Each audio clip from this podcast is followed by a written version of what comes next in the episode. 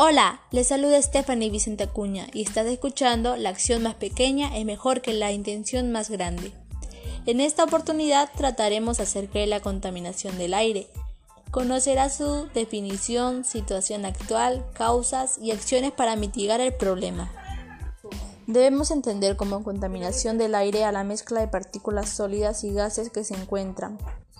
Lamentablemente estamos viviendo una situación muy difícil, ya que estamos en una pandemia a nivel mundial y la carga viral en el ambiente es muy fuerte. Además, las personas no toman conciencia, no han aprendido a convivir con la naturaleza, ya que queman desecho afectando la capa de ozono. También, los productos químicos son una de las amenazas a la calidad del aire por sus altos componentes tóxicos. Asimismo, entre las causas que ocasiona esta situación se encuentra demasiado uso de los autos, ya que según los gráficos ha incrementado su uso afectando la calidad del aire en una forma excesiva. La quema de basura porque nos produce compuestos tóxicos como el residuo de cenizas que son altamente dañinos. La actividad industrial, ya que según la Procuraduría del Ministerio del Ambiente Ambiental, MINAM, hay 17 empresas procesadas por contaminar el aire, solo de Lima y Callao.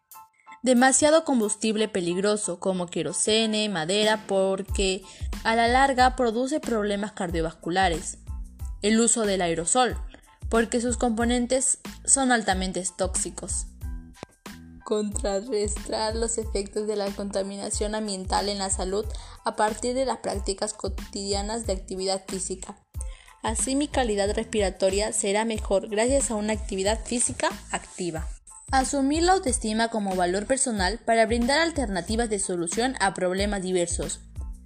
Gracias a esto, podré sobrellevar algunos síntomas que pueden repercutir en mis pulmones, así siempre con ideas positivas, podré mantenerlo de cierta manera controlado. Crear un cronograma de actividades que nos ayuden a superar enfermedades relacionadas con el estrés o la obesidad. Podemos tener una alimentación balanceada. Digamos, establecer alguna hora determinada cuando vamos a tomar agua para así mejorar nuestra digestión. Disminuir la cantidad de residuos sólidos que producimos en casa. En este caso, podemos poner a cabo la regla de las tres R's, reciclar, reutilizar y reducir. Con todo lo mencionado, estoy segura que tú tomarás estos consejos para mejorar esta situación. Finalmente, te invito a que puedas seguirme en mi próximo podcast.